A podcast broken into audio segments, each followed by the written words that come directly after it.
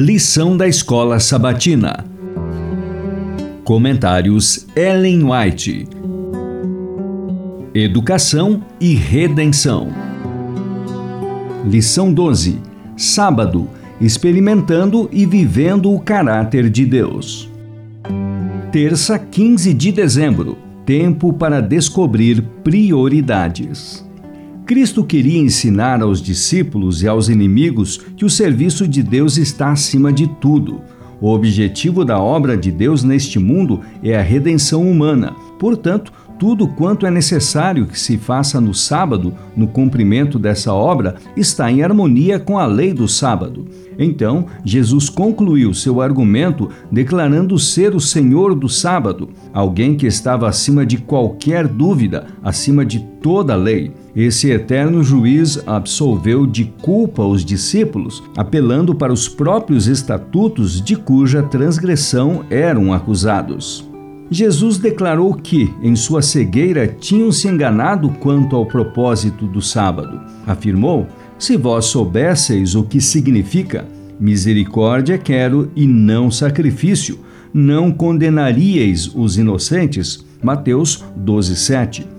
Os muitos ritos praticados por eles, que não eram feitos de coração, não podiam suprir a falta daquela verdadeira integridade e do terno amor que sempre caracterizarão o genuíno adorador de Deus. O Desejado de Todas as Nações, páginas 285 e 286. O sábado é um elo de ouro que nos une a Deus mas o preceito do sábado tem sido violado. O dia santificado por Deus tem sido profanado.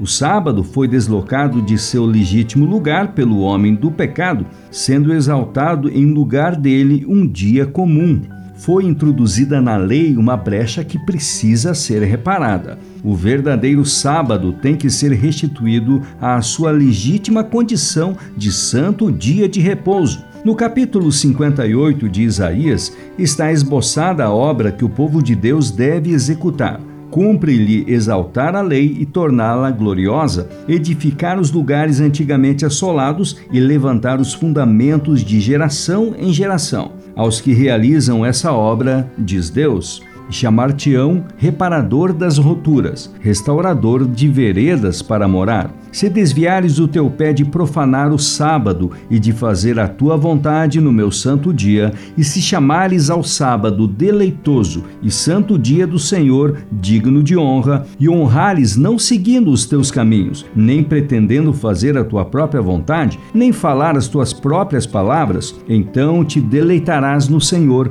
e te farei cavalgar sobre as alturas da terra, e te sustentarei com a herança de teu pai Jacó, porque a boca do Senhor Senhor o disse. Isaías 58, versos 12 a 14. Testemunho para a Igreja, volume 6, página 352.